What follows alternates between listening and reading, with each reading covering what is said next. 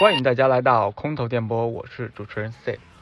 大家好，我是马上就要变成网红的里约克。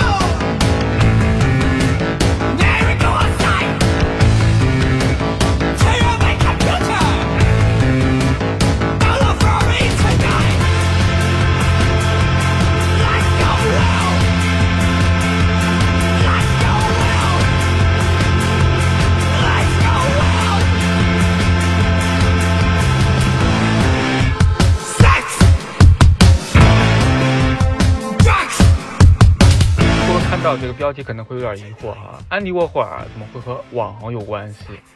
啊？如果你想知道这个世界上为什么有网红，以及这个世界上为什么有安迪沃霍尔嗯啊，如果你想知道这两个问题，那么我们这期节目就给你这两者之间的一个连接和答案。其实这两个是有关系的。我就问一下，嗯 为什么会有安迪沃霍尔？ 对他为什么？在那么多艺术家当中，他为什么会出名？嗯他为什么就是从美国到全世界到中国，大家都在，就是甚至有些餐厅的装饰画也是他的作品。 他是谁？他的标志性作品是什么？就是我想大家都看过满帘梦露的那种，呃，嗯几幅颜色不同的画拼在一起的嗯，呃，还有一些啊、大家都知道的，比如说我们的毛主席也为他进行了二次创作，嗯切格瓦拉，嗯，嗯，对，就他代表作就是波普艺术吧。没错，嗯就是 pop 流行大众的，嗯，所以它和网红有啥关系呢？有啥关系啊有啥关系呢？有啥关系有呢？不如先从我们的 调查开始吧。调查啊，好像是不是很多人现在都愿意就是当一个比较知名的网络 UP 主之类的，想在网上出名。对对对，在我这份报告是在二一年的时候有看到，就是据一家机构的调研报告，他采访了各大高校的学生，嗯哼，就是问他们你最毕业之后想要从事的职业是什么。在报告里面显示，有超过五成的高校学生，他们希望毕业之后能成为一个网红。五成吗？对，超过五成，就是有一半的人。对啊，对，其实这个数字挺可怕的。很可怕，五成啊，五成大学生啊，你想想，嗯高校学生。嗯，我靠，那所以我们其实也是想要嗯借此想聊聊看，为什么网红会成为年轻人香饽饽的职业，而不是医生、嗯律师、教师。科学家。 对，嗯其实看到这个现状哈、让我想到安迪沃霍尔的一句话，首先是他在上个世纪六七十年代吧，六十年代吧，是大家误传的，他说过的一句话，他说啥？他说，在未来，每个人都有机会成名十五分钟，嗯大意哈、嗯大意，嗯嗯呃，呃，他的意思其实这句话的意思在现在也有印证的。我能简单举两个例子，就是立马能想到的，呃，嗯两个呃几个呃现例。一个是你听说过格力的孟羽童吗？嗯哼，对吧？嗯，从一开始，我记得前段时间就是他是董明珠的接班人，啊，嗯沸沸扬扬了一阵子，然后后面又曾经说不是，然后最近吧，这个星期说离他啊离职了哎，离职了，嗯对吧？开始带货了，开始在对小红书做广告了。对，立马有拿到一份百万合同的代言。啊，是吗？嗯那还不错。嗯其实我可以预想的啊，再过比如说半个月、一个月，甚至一个季度之后吧，顶多一个季度，它就会消销声匿迹的。嗯，那就看他这几个月的表现啊。对对，还有一个新东方的董宇辉，啊对董老吧？师，对，前段时间真的是沸沸扬扬，但是嗯现在声量也开始慢慢的降下来了。嗯，我不知道你有没有听说过一个男主角叫为爱冲锋的勇士，听这个标题也不是我平时 会看的剧。就是简单说一下经过，就是有一个啊、呃年轻人，当时是口罩时期嘛，坐不了高铁，他骑自行车还是共享单车，从青岛骑到了他，骑到得有四四五百公里，三四百公里吧，因为发生了一些情感纠纷，然后在那个他老婆的学校里冲过了重重阻拦，然后被拍到了，就是像一个冲锋的勇士，然后他的形象还被啊画成了一些漫画家改编了，就是标题“为爱冲锋的勇士”，结果最后呢，他出现在直播间里，他出现在直播间里， 嗯然后身边是他自己老婆，然后两个人带货， 嗯，就是万物皆可带货。对对对宇，宙的尽头就是直播带货。哎，这个真的说到点上了，嗯所以所以现在他也没有热度了，嗯，他的热度持续的更短，可能夸张一点，可能给人的感觉就只有十五分钟，就这样子，嗯嗯所以这个十五分钟是一个意象，就是说它会在短时间内起来，在短时间内又会销声匿迹。没错没错。嗯这个十五分钟定律就是你刚刚说的，就是会在短暂的一个时间内，然后获得曝光，嗯然后迅速的销声匿迹。其实这个这句话在未来每个人都有十五分钟的出名时间，说是安妮沃霍尔说的，啊，其实也是某种程度的误传吧。嗯关于这句话，我有两个事儿，就是两个小故事，嗯然后跟大家啥分故事享一下。嗯，第一个是这句话，它是首先出现在安妮沃霍尔在瑞典斯德哥尔摩的一次展览上。嗯啊，因为他在要在一九六八年办展览嘛，然后一九六七年冬季秋冬季节准备的时候，然后有一个这个展览的负责人叫做 Pontas，他底下有一个员工叫 Ola，啊，然后他请这 Ola。因为我们展览会会在前面有一些展览的介绍啊，嗯展览的一些策展人对策展人、嗯会会在前面写一些天书哈，对对对对，然后他就会获得一些资料嘛，接着不是获得一些资料，当他把这些准备好的物料啊，包括文字啊，包括策展的一些信息给到他老板的时候，啊，这个胖大子就说，你得插入一句话，啊，这句话就是我刚刚已经说过的，在未来每个人都有十五分钟成为世界名人，哎，然后这个阿拉就很，这个员工啊，策展人就很就很就很奇怪，哎，你给我的这些资料里没有这句话啊，你这不对吧？ 然后，嗯然后这个负责人呢，这个负责人潘塔萨刚刚提到的，他就说了一句让人一愣的话嗯啊，即使安迪沃霍尔以前没有说过，但是他很有可能已经说过了，嗯咱们把它放进去。嗯就你听这句话，你会觉得一愣，然后你觉得嗯嗯有点道理，然后你再回味一下，你会觉得什么鬼？前后前后矛盾啊！嗯即便他没说过，嗯，但是他有可能已经说过了。它是它肚子肚子里的蛔 虫，知道它没有讲出来的话。对你品、品一下，嗯，对，这是其中一件事，有可能是这句话的起源。还有另另外一件事，是安迪沃霍尔的摄影师叫 Net 吧，嗯是一九六六年在给他即将出版，在给安迪沃霍尔即将出版的一本书拍照的时候，拍宣传照的时候，当时呢，所有的工作人员都特别想往镜头里挤，因为这是一个出名的机会嘛。嗯，然后安迪沃霍尔可能就嘟囔了一句：“你看，每个人都想出名。”嗯然后摄影师回了他一句：“Yeah, about fifteen minutes，嗯是吧？大概十五分钟。嗯所以这两件事，呃，你不能说这句话完全跟安妮沃尔没关系吧？嗯但是肯定还是有那么一点点关系的。嗯对，其实你想，为什么那个展览的负责人非得编这么一句话？其实很好理解。如果我是一个我，如果我是易烊千玺的经纪人哈，我肯定也会想方设法的编一句名言啊，我就告诉全世界，这句话就是易烊千玺说的，嗯然后让易烊千玺再次冲上热榜。这个其实对经纪人、对策展人都有好处的呀。对吧京剧的力量，京剧嗯京剧，其实啊，京剧对啊，其实嗯像很多奇葩说，为什么就是走红的其中的一种渠道，就是他会截不同人的金句，嗯然后通过，因为嗯没有人有空去听你长篇大论的辩论，但是那一句金句，嗯它不一定对，但是一定是吸睛的，是对吧？是把它把它扔出去，是然后让大家看到这东西，记住这东西，是，并且对于一个有明星光环的人来说，一个京剧给他嗯会增加更多的商业价值，嗯对吧？嗯跟他周围有相关的人、有经济利益的人、有对商业，对吧？肯定有好处的。这个安妮沃霍尔为什么说为什么延伸出来这句话？啊其实这源于他的核心的美学思想。美学，对，德国艺术家benjamin 曾经分析过啊，安妮沃霍尔他的核心的信条就是嗯系统的摧毁艺术表现功能技术的等级制度。对，说的直白一点有就点是学术了，嗯啊，说的直白一点，其实就是说，因为以前的艺术它是高高在上的，它是嗯你要经过系统的训练啊，油画、钢琴、嗯什么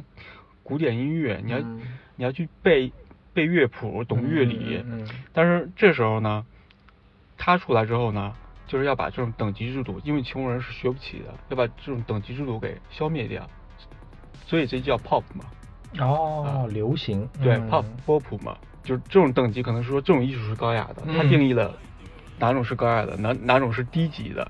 比如说特别商业化就被看不起，嗯对对，所以他所站的这个角度就是。在未来，每个人都能平等的有这样的机会来表现自己，来创作，来去，呃，对所有人展示自己。但你不觉得很啊讽刺的是，他想把艺术的高级与大众或者说低级这种阶级嗯给、给抹掉，对，对吧？就对是艺术不分高下，对对吧？艺术只有可能有各种的形容，它可能是广阔的，它可能是细分的，对，但是波普某种程度在当下又变成一种高级的艺术，没错没错，这就是一种循 环，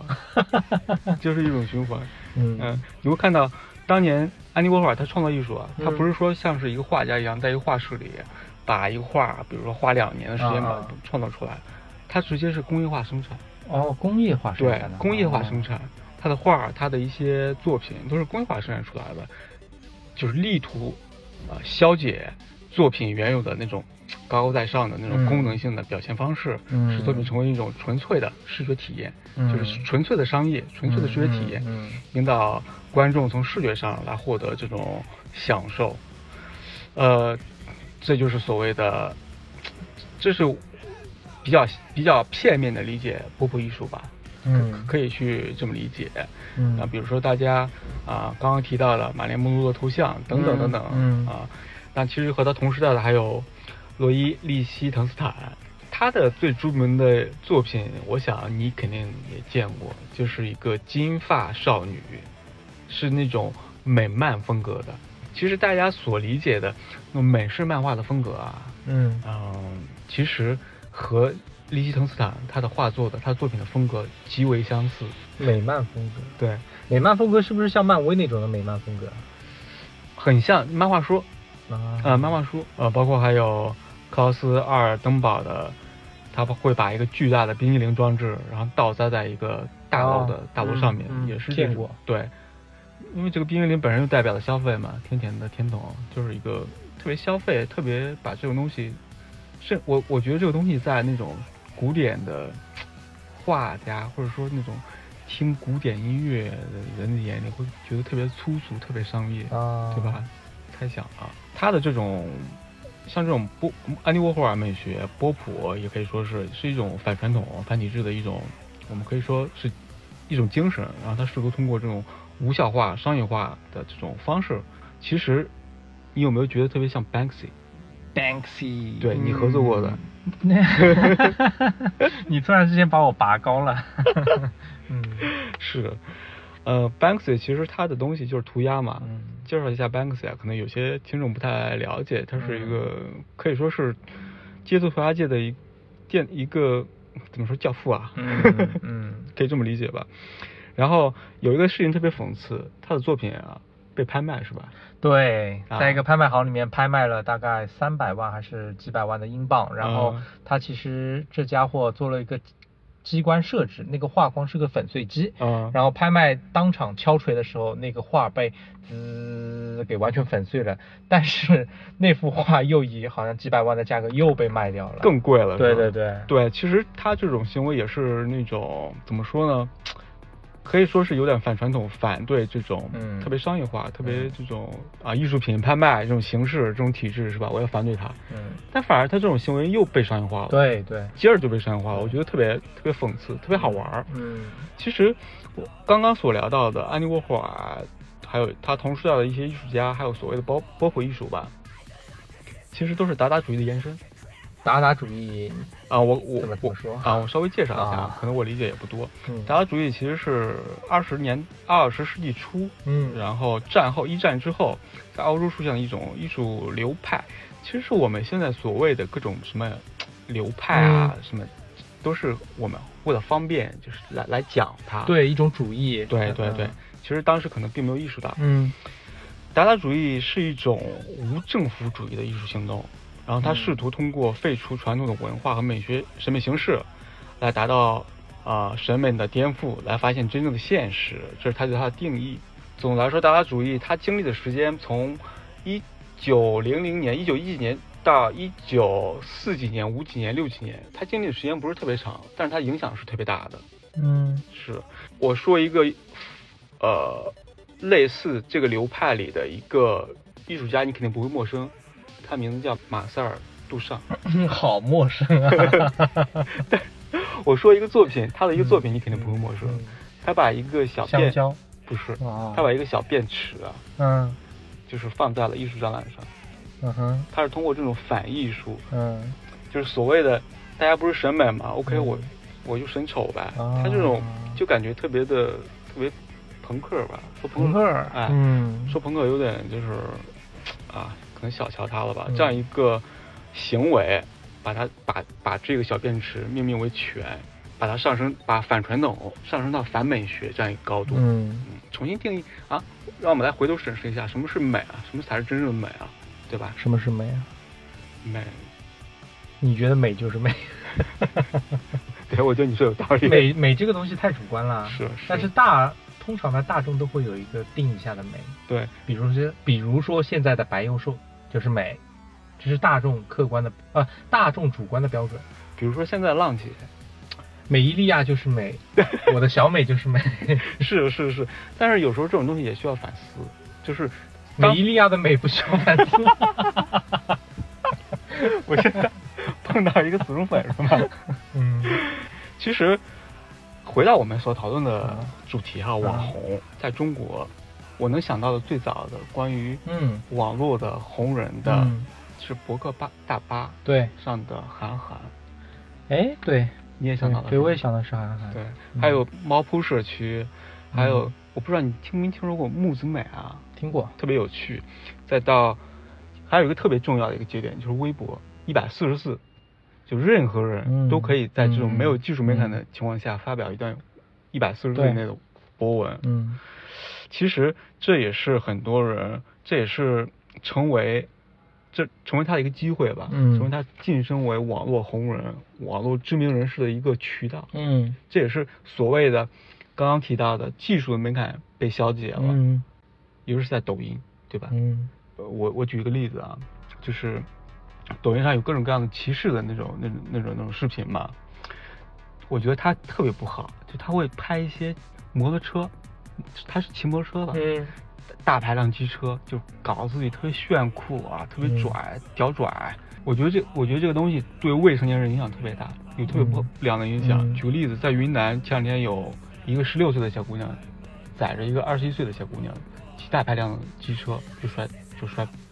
就没了。嗯嗯对它其实给大家呈现的就是大家都去模仿，然后嗯都去做一件事情，但是又没有足够的保护措施，嗯这个其实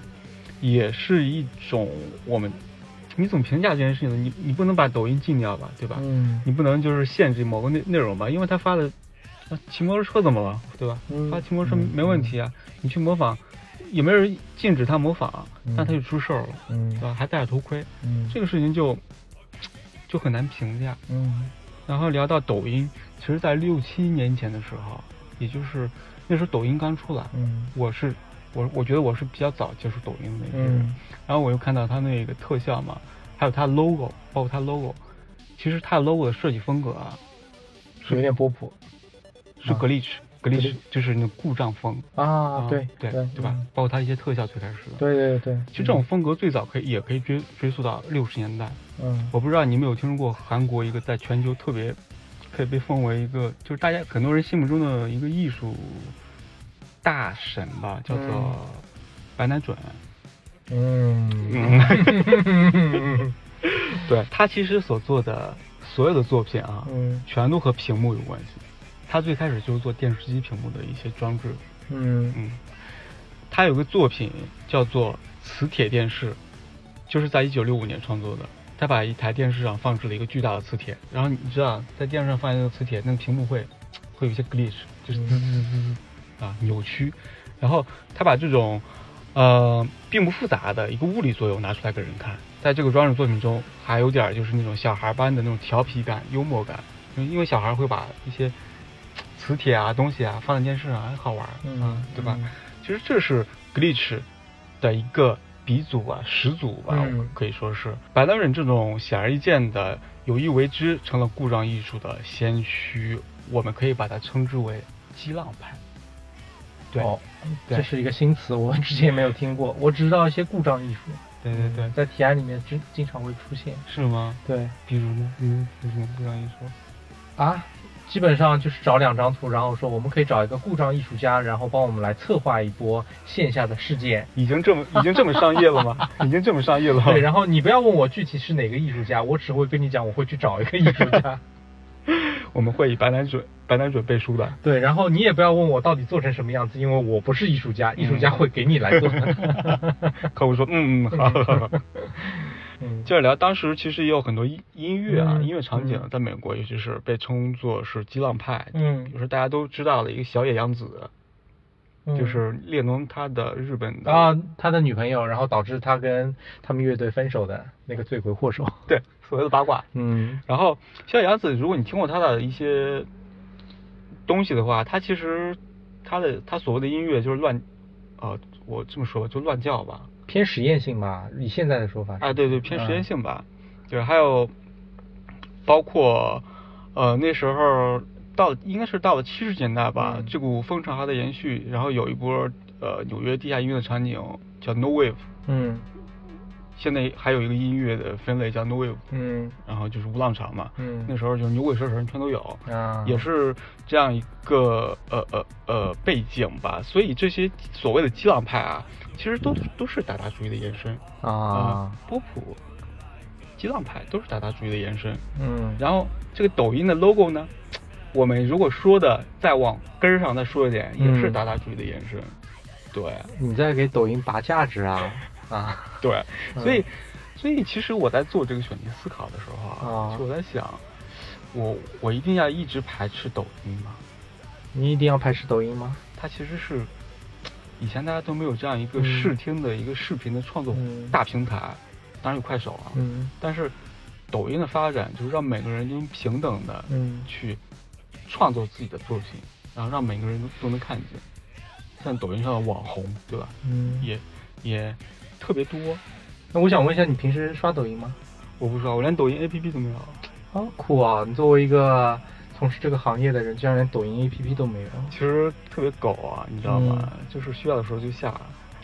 用完了就删，你觉得抖音真的有这种所谓的算法吗？肯定有的，绝对有的。但是你觉得这种算法真的是很厉害吗？这种算法不厉害，每个 APP 嗯都有这种算法。嗯嗯，那为什么抖音的这种算法会在它刚出道的时候会神乎其神？你说推荐吗？属于推荐是对吗？对，没有神乎其神吧？有吗？当时其实我们在做一些营销跟客户讲的时候，就说哇，抖音的这个算法嗯，是其实它是非常厉害的。当然，我们其实根本说不出为什么厉害，我们也去试图去找到很多的证据来证明它的算法很厉害，去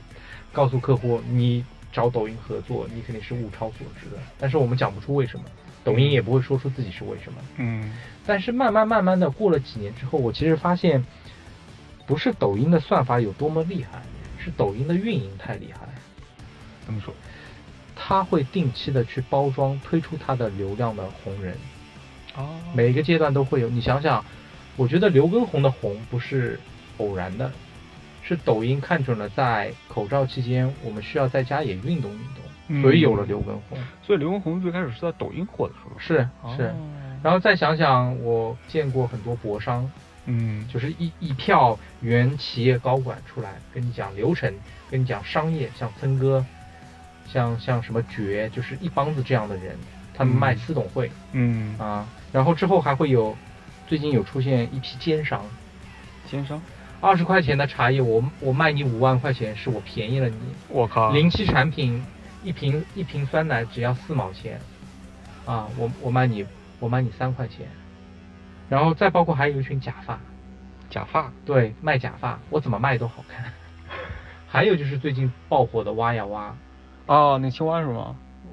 不是不是青蛙，是挖呀挖、啊那那个个幼儿园老师。幼儿园老幼教，对，嗯这些绝都不是偶然的，啊嗯，它是通过算法来测试，找到风口，通过算法测试把你的内容发出去，看看有没有反应。嗯有反应，我就把这个东西给放大。嗯嗯平台需要这样的流量嗯啊、对，就像刚刚我说的，就是安妮沃霍尔他需要这么一句话，对，它需要每个人都需要有那个符号，那个符号让人看到以后能记住没错。啊、哦，你这么一说，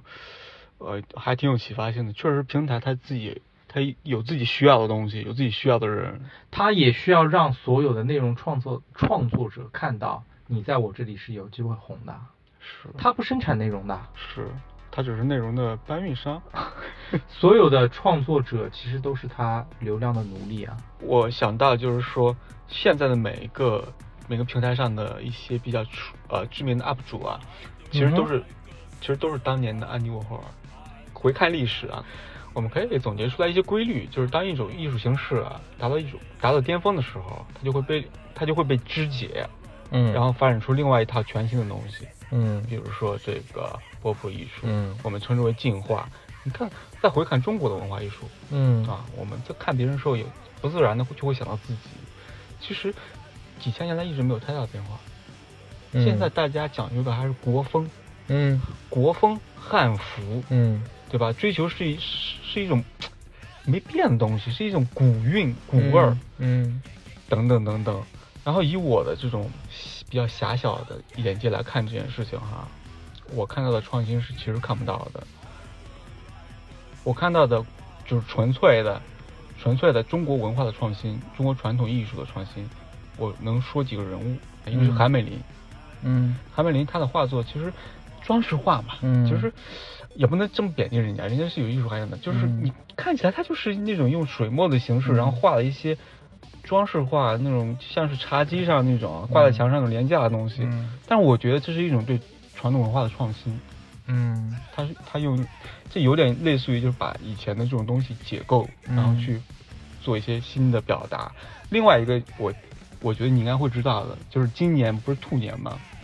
就是那个邮票兔子啊，嗯那个设计人。啊，那个邮票不是被吐槽啊？被对对被吐槽，但是对后来口碑有反转，啊，有反转啊对，就越看越可爱，越看越魔性。啊那个兔子，就看久了就顺眼了。对看久了就嗯变可爱了，变美了。它的它的创作者是黄永玉，是一个嗯今年九十九岁还是一百岁吧，一个一个老艺术家老。艺术家了。对，我觉得他这种也是对中国传统文化的一个嗯嗯，很好的一个创新。嗯我觉得它不仅仅是那种山水啊，是那种水水墨啊，嗯齐白石画虾啊，嗯那种什么老艺术老老老家什么用用、嗯用用头发啊是吧？嗯写书法那种感觉，嗯嗯，对，我觉得是一个比较好的创新。另外一个，第三个，我觉得中国文化传统创新就是我们小时候看动画片儿，尤其是上美影的一。上美影的对那批老艺术家，对，嗯我觉得那是创新，嗯我觉得那是中国文化的一个创新。嗯这是我我我就回忆起来，我觉嗯得就是中国关于在文化进化上的一些，呃，我能回忆回忆得起来的一些人物、一些事件。嗯嗯对，其实大家还有一个比知道的，就是一个常年旅居国外的艺术家，也是六七十年代的吧，比较出名的叫常玉。嗯但是他的作品其实，在国际上也很受欢迎，然后拍卖的话也会几千万美元，或者说上亿吧。嗯，但是他的作品，他是我我感觉他是生长在西方文化上，嗯然后以东方元素来点缀的。我啊，对根儿是稀的，对，我觉得他根儿嗯其实，因为他常年在巴黎吧，好像吧，嗯他其实也画一些什么荷花啊，但是嗯他你一看他的技法，他就是。哎，我觉得他不算是对中国传统的我们本身的文化的创嗯新，嗯他是在进化在西方的基基础之上结合吧，对我觉得中西的一些结合，但是根好像听上去是稀的，对，这是我的理解啊这是啊咱们的理解，嗯。对，都是都是老杨的理解，不是我的理解， 就回到安妮沃霍尔这句话，在未来每个人都有十五分钟的时间出名啊，在嗯音乐上，在抖音的音乐上，现在其实也有表现的，比如说抖音推了一个嗯，音乐的一个 A P P 是吧？叫什么小气泡还是什么东西？，对，小气泡啊这也是我考虑下要不要入驻。 我们播客入驻小气泡的，嗯， 也不是不行啊，是啊，冒个泡吧。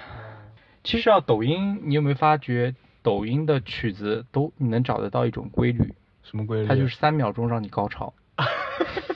有点快，是不是？懂字打字，懂字打字，是三秒钟是高潮，十五秒爽完，啊、翻到下一个，再来三秒钟高潮，十五秒爽完，就是嗯就不停的这样的反复、反复、反复。一整天都在亢奋之中。对，嗯、就是你会发觉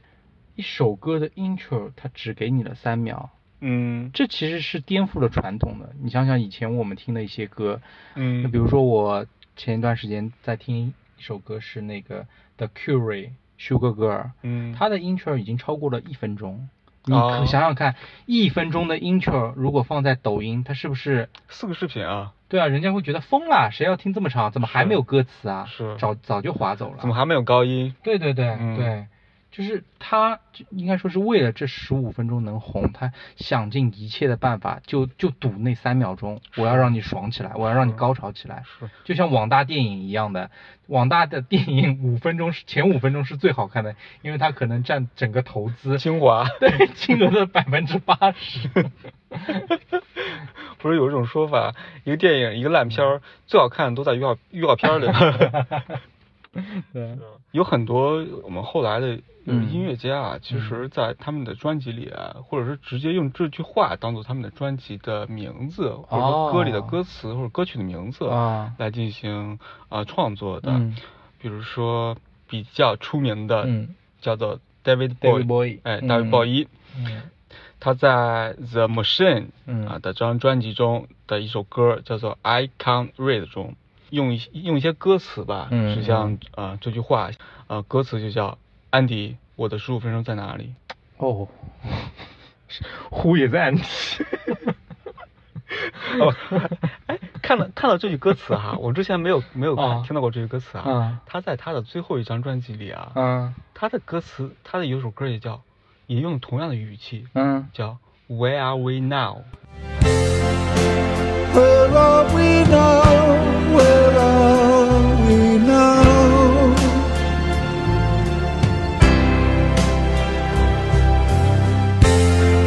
The moment you know, you know, you know.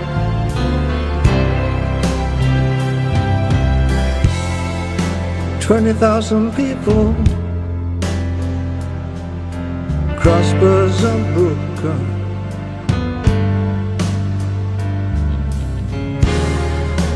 Fingers are crossed just in case. Walking the dead.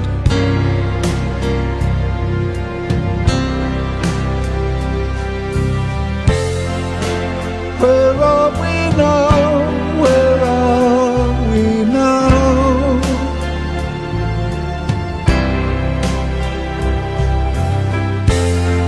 The moment you know, you know, you know. As long as there's sun, as long as there's sun. as long as there's rain. As long as there's rain. As long as there's fire. As long as there's fire. As long as there's me. as long as there's you.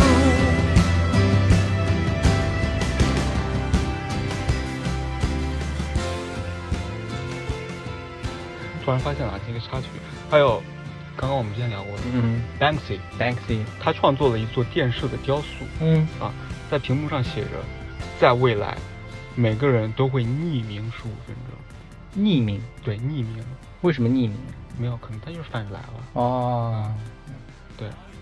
其实也是致敬吧，就就这个这个句句式式吧吧。。嗯还有 Robin Williams 在2006年的专辑《Rude Box》嗯，啊歌曲《The Actor》的歌词中也有出现。我有个问题啊啊，你觉得他们是认同这句话，还是单纯的想要在这句话上面做二创？我不说蹭流量这么格局小啊，嗯，我觉得嗯我觉得是比较认同，因为从六十年代、七嗯十年代，其实信息的爆炸是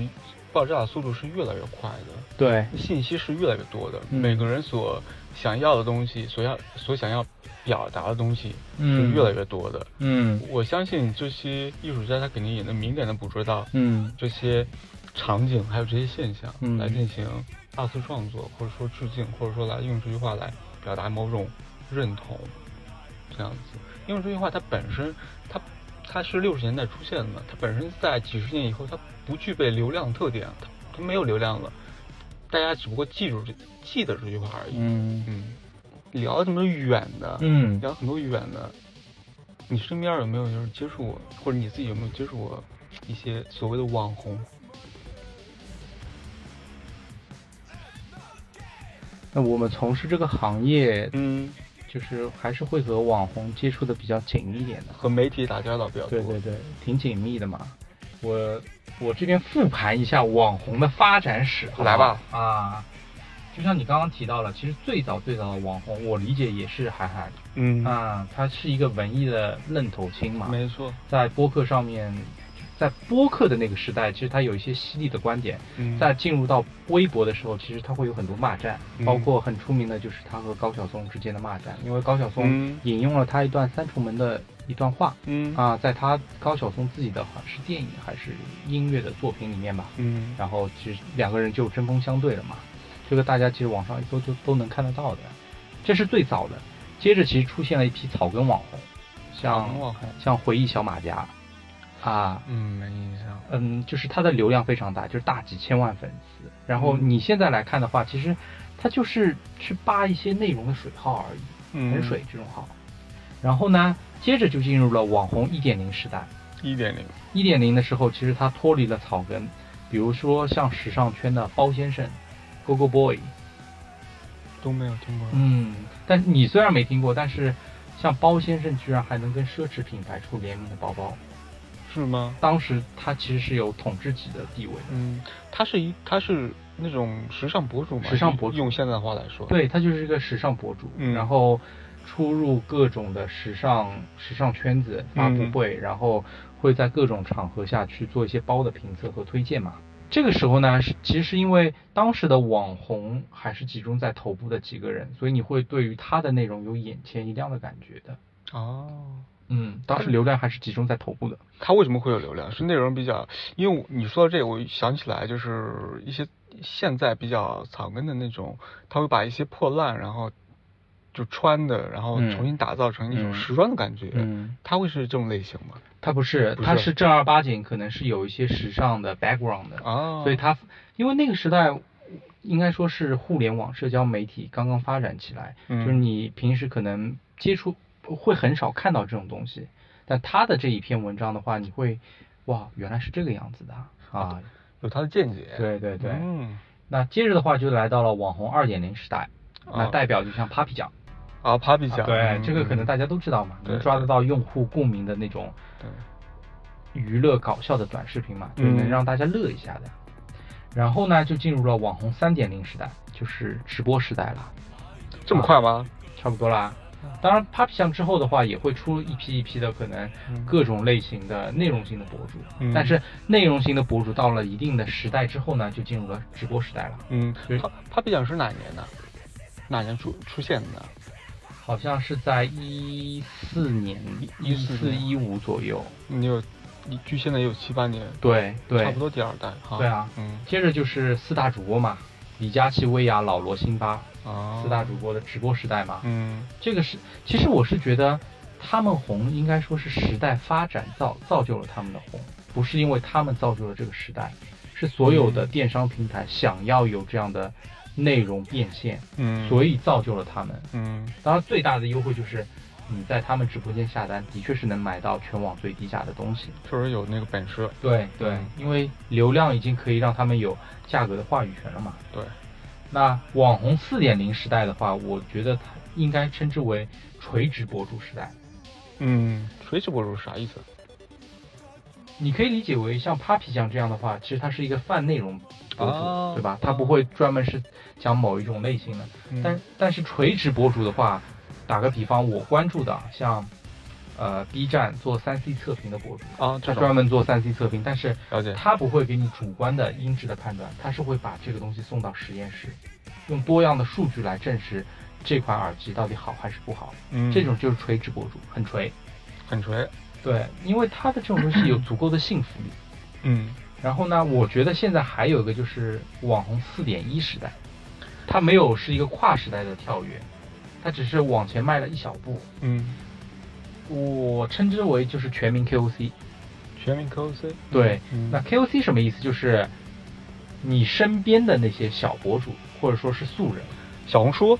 对，像小红书，它可能粉丝不多，几百、上千，反正一万以下。但是呢，你会觉得它的内容挺真实的，你也会不时的要看一看的。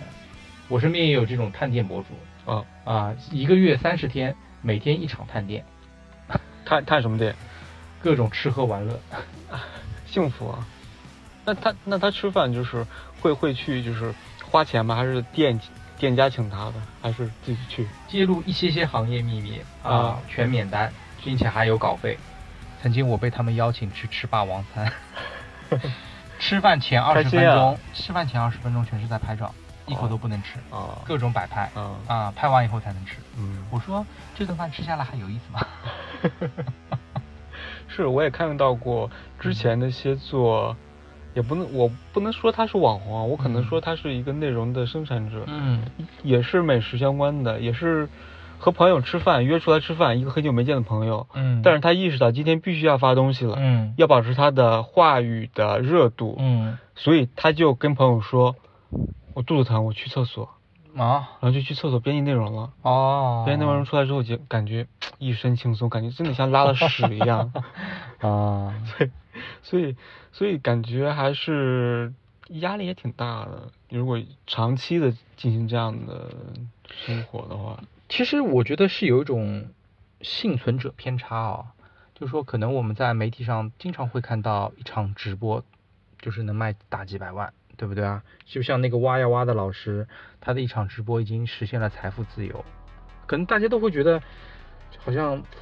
唾手可得，成功就是很简单很简单的。所以才有那么多人。是吧，对，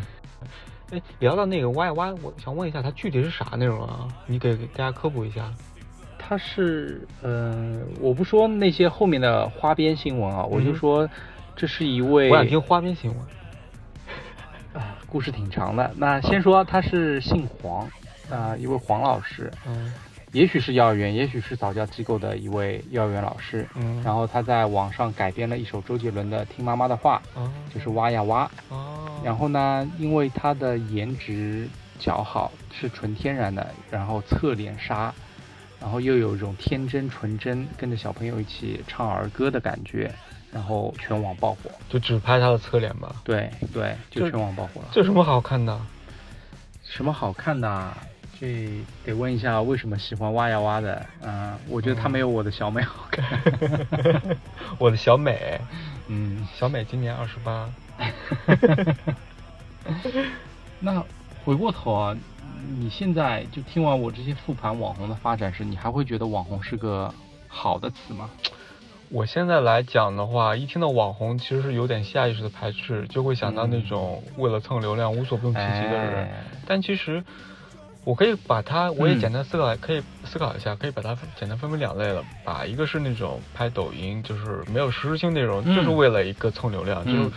很张牙舞爪那种。另外一个可能，但是最后人家有流量了。另外一个可能就是内容的创作者，嗯他会拍一个呃，比如说王刚，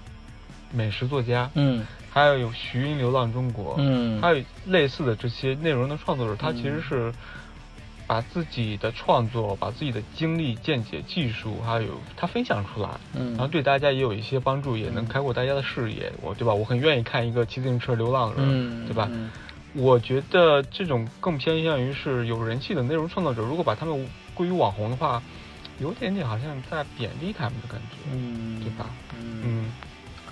所以我们通常这个行业不会把这些人叫做网红。不会的，对，要么叫做达人，要么洋气点叫 influencer，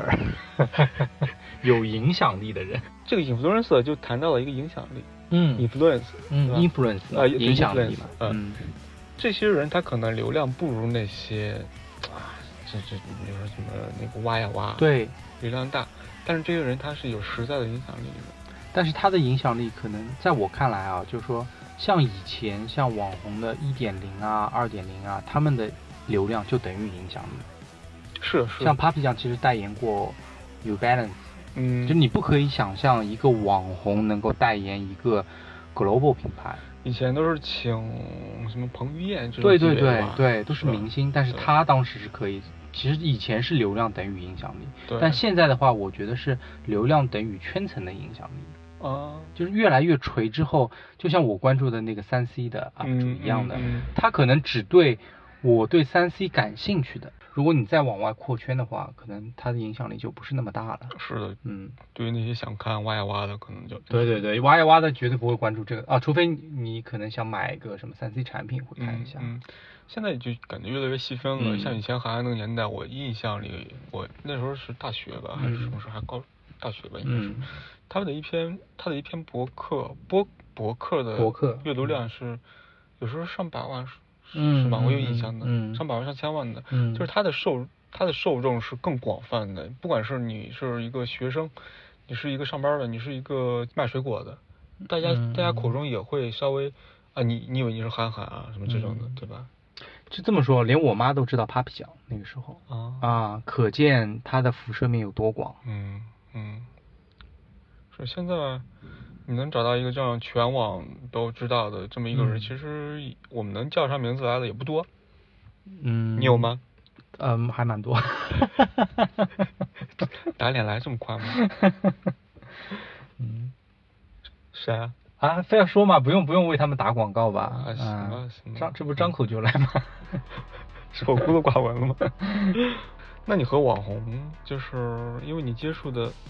不叫网红，叫 influencer， influencer，对嗯，或者叫 KOL，啊，嗯你和他们有一些什么爱恨情仇吗？因为那可多啦啊，来来来八卦一啊，下，随便扒一个啊嗯。我记得在一八年的时候，我们有个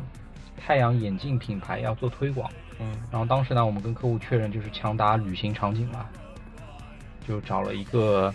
周游全世界的一个旅行博主，然后要求他根据自己的一些旅行经验去推广好我们这款太阳眼镜。嗯然后合作前呢，当然我们会确确定好 timeline 啊，什么时间要确认什么东西修改。嗯一开始合作就有些不顺，因为他反馈非常慢，啊，但是他跟我们说没事，我这边现在就是挺空闲的，我能配合的。然后呢，好不容易稿子都确认了，到发布的那一天他失踪了，就要他发布那天，就是稿子确认好了，预览也确认好了，就告诉你今天晚上六点要发布哦，嗯，然后他失踪了，不见了。我靠，我们联系了他两个小时都联系不上。接着客户一边催催我们嘛，你怎么还不发？嗯我们一边又找不到他人，被夹在中间，已经开始跟客户谈赔偿了。嗯因为当时我们这个的定义其实是媒体嘛，嗯媒体的话你不发其实是要有赔偿的。哦。然后失踪了十八个小时之后，他终终于回微信了。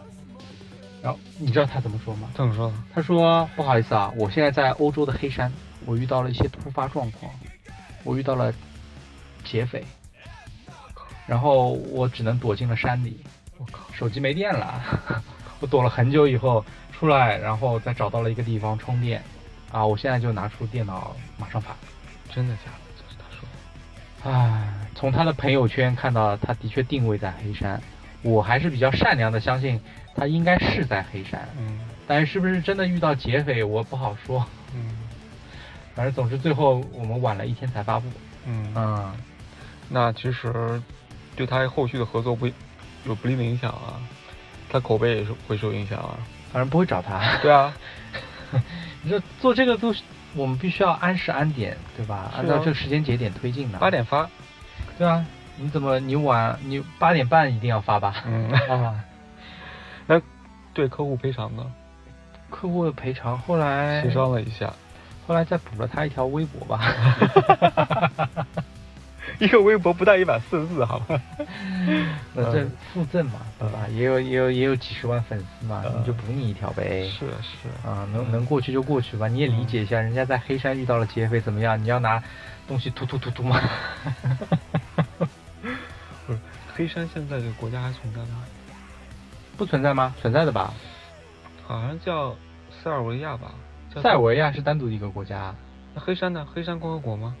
黑山是黑山吗？黑山黑是黑山，塞对啊尔维亚是塞尔维亚。对啊，都是东欧的一些地方嘛，靠近、嗯靠近俄罗斯那边嘛。嗯，它不啊是，我记得有个什么这两个国家关系好像挺复杂的，一开始是一个国家，后来变成两个国家，后来又干嘛啊、了？对不，是特别了解。嗯，大苏联那个阶段挺蛮乱的，那边当时有好多的国家。嗯嗯嗯。那其实这个事情还是有惊无险啊。呃，对于他来讲更对更更吓人吧。如果真的遇到劫匪的话，对我们来讲，其实无非就是谈赔偿嘛。嗯嗯 我们不付他钱，然后重新找个账号。嗯，对。还有吗？还有一个故事，在去年的时候，我们有个服装品牌要推新款，嗯然后呢，因为这衣服非常 colorful，就是客户要求我们去找一些平时喜欢挑战五颜六色穿搭的一些 influencer 合作。嗯然后这个其实挺难的，嗯，因为它太具象化了，挺难找的。然后谁谁没事儿会穿的五颜六色？对，啊，对啊，然后我们就只能在大的资源库里面不停的捞人筛选，啊好好不容易捞出来一批确认了，然后其中呢，就有一有一位很难搞的小姑娘。怎么首个先，难搞她法平时的穿搭呢，还真的很符合，她都是穿的很 colorful 的。然后呢，我可以定义她就是叫做 colorful city girl，啊啊，穿的很很很很多彩，然后呢又穿的 oversize 的这种风格。嗯前期沟通其实还是比较顺畅的，那我们选品定时间，但是呢，直到他完成了穿搭拍摄，给我们返图了，我们要做确认，并且他配上了文案的时候呢，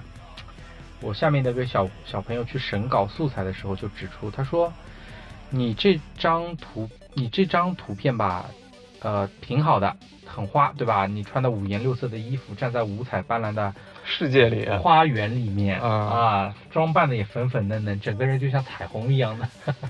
灿烂。但是你的文案能不能不要把我们的产品说成花里胡哨？你想，嗯没有一个甲方能接受这种负面的评价，对吧？看来很年轻啊，这小姑娘。对啊，然嗯后那我我觉得我们我下面这小朋友指出的也是对的嘛，结果这个小姑娘当场炸了，她说我就是这种 style，你们看不上是吧？那就别合作了，你这是对我人格的侮辱， 立马黑脸。我靠，我们抱着不换人不折腾的原则，好言哄，嗯哄不下来，嗯，最后加钱都不肯合作，这有点难搞。很难搞啊！这个最后只能跟客户讲不能合作了，嗯换人吧。嗯，干嘛要跟钱过不去呢？对啊，嗯，你觉得他是有艺术追求吗？我觉得她有点匪夷所思哎，她在进行商业活动，嗯，但进行商业活动为什么要用自己的艺术气息来影响这个商业活动呢？是啊，而且，哎，我不知道对于他们来讲，改这个文案是有这么艰难吗？并且我们我觉得也算是合理吧，花里胡哨，怎么说也是一个中性偏贬义的一个词吧。如果你们就是一开始第一次跟他们说改，他就炸了，我觉得他是有问题的。对吧？像我们这种就肯定很好沟通啊。对啊你说怎么改就怎么改。对啊，你想让你想让字典里哪个字，啊我就给你我就给你扒，就很简单啊。按拼音搜索还是按笔画搜索？太难沟通，就是你会发现跟这种 influencer 沟通，很多人就真的好难沟通的。他们其实也没有自己对自己一个长远的规划吧，这种 influencer。有些人其实也挺不专业的，对啊，就只是拍图拍的好看一点而已。是啊，嗯，是啊，最难的就是跟人沟通吧，特别现在动不动都是要找 influencer 的时候，你嗯一个项目跟这么多 influencer 沟通，嗯你，会发现正常的没 几个。怎么可能正常没几个？那是你不正常吧？我不正常了，我不正常，你沟通我都不正常了。真我真的不正常了。嗯嗯，确实，我不知道，因为我们从事的岗不同啊，嗯但是虽然在同一个行业里，但是你让我想想去沟通那么多人，我都挺愁的，丑吧，愁，因为一个人的说话风格是那样子的，然后我要再去和另外一个人说，除非我不自己把自把自己变成机器人，不带感情的去说，嗯那样才会，如果是。真正的真真切切的沟通，把事情沟通清楚，大家都开开心心的，我觉得超级累这个事情。是啊，是啊，嗯嗯，沟通成本其实很大。嗯，啊，聊了很多这种身边的你遇到的 influencer（ 括号网红）的一些事情，让大家对网红有一个管中窥豹的这么一个了解。嗯最后一个发散讨论吧。，嗯你觉得就是咱想要成为网红啊，咱也可以发展发展。嗯，理性讨论一下，需要具备什么条件？我补一个啊，我补一个是坚持啊，坚持啊，没有坚持，你就是前面也提过，就是幸存者偏差嘛，媒体会特别关注那些成功的，像挖呀挖的老师嘛，啊，但其实背后有千千万万个已经干不下去的自媒体。是是是，对吧？自媒体人，对 就千万不要相信什么自媒体就是你跨越阶层的最后一一扇门，嗯这都是放屁。真的成功的人其实很少很少的，嗯你能靠着自媒体能赚一些副业的钱就已经挺不错的了。嗯，但是大家都是这么，都是有抱着这么一个期待的，嗯，有这么一个幻想的，我之前有看到 B 站的一个 UP 主，嗯一个小女生，大概现在有大几万粉丝的，她说她当时是全，她辞职全职做自媒体，聊穿搭聊情感，一个个找，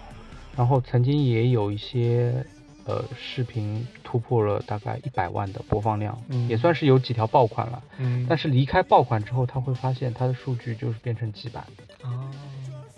那一年之后，就是他他他就在不停的在数据的焦虑和内容的透支，因为做多了之后你，你会发现你的内容可能能输出的越来越少，对都是一些讲过的，对，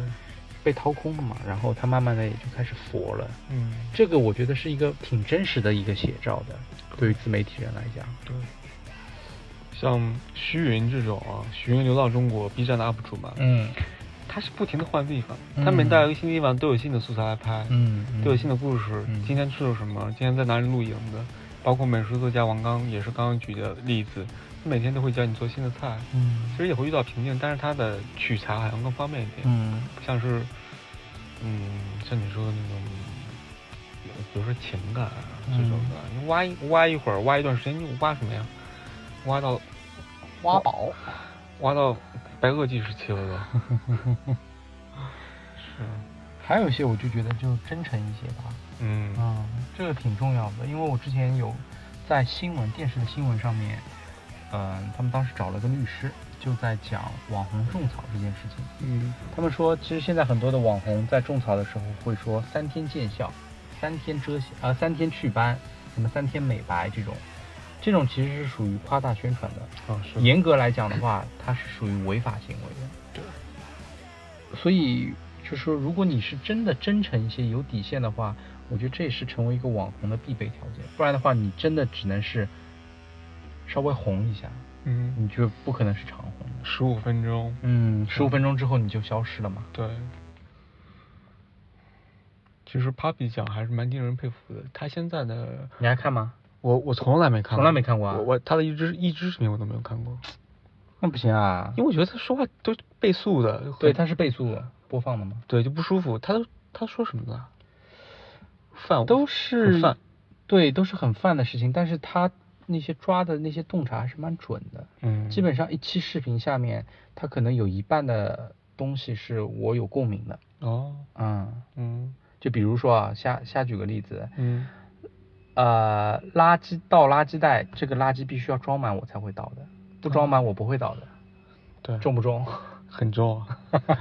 对啊，这个是我印象很深的啊。但我觉得这个有个陷阱，就是他会说一些常识性的东西，比如说我生病了，我必须要就是哎，有点觉得有点严重了，有点坚持不住了。但凡能在床上躺一天，哎，好转一点了，我就会觉得哎，我会好的。但凡不到，就是我觉得我必须要去医院了，我才去。他有点像这种陷阱，就是说一些大家都都知道的，都都都感同身受的一些事情。它，但是你看它的目的是为了什么？它的内容就是让大家乐呵一下。如果我的理解没错的话，就是嗯大家乐呵一下就可以了。嗯他没有打算就是说我的内容要给到你怎样的一个启发，或者我的内容能够帮助到你，让让让你学习，让你成长。我觉得他不是这个初衷吧。哎，听下来感觉更像是一个陪情感陪伴，就是也不是说情感陪伴这么重吧，可能放就是松一下嗯对，放松对陪放伴这种，对嗯，那还是，对嗯，，不像我们，不像我们这么苦 大仇深。输出型，让大家听完觉得，哇塞，终于听完好累。这期这期累吗？这期不累啊。这期是吗不累，就是挺热的。 啊，从艺术聊到了音乐啊，嗯，是。嗯，关于所谓的网红，还有安妮沃霍尔的一些事情，聊的也差不多了吧？啊，那就这样吧，这好，啊，那拜拜。Oh, Oh,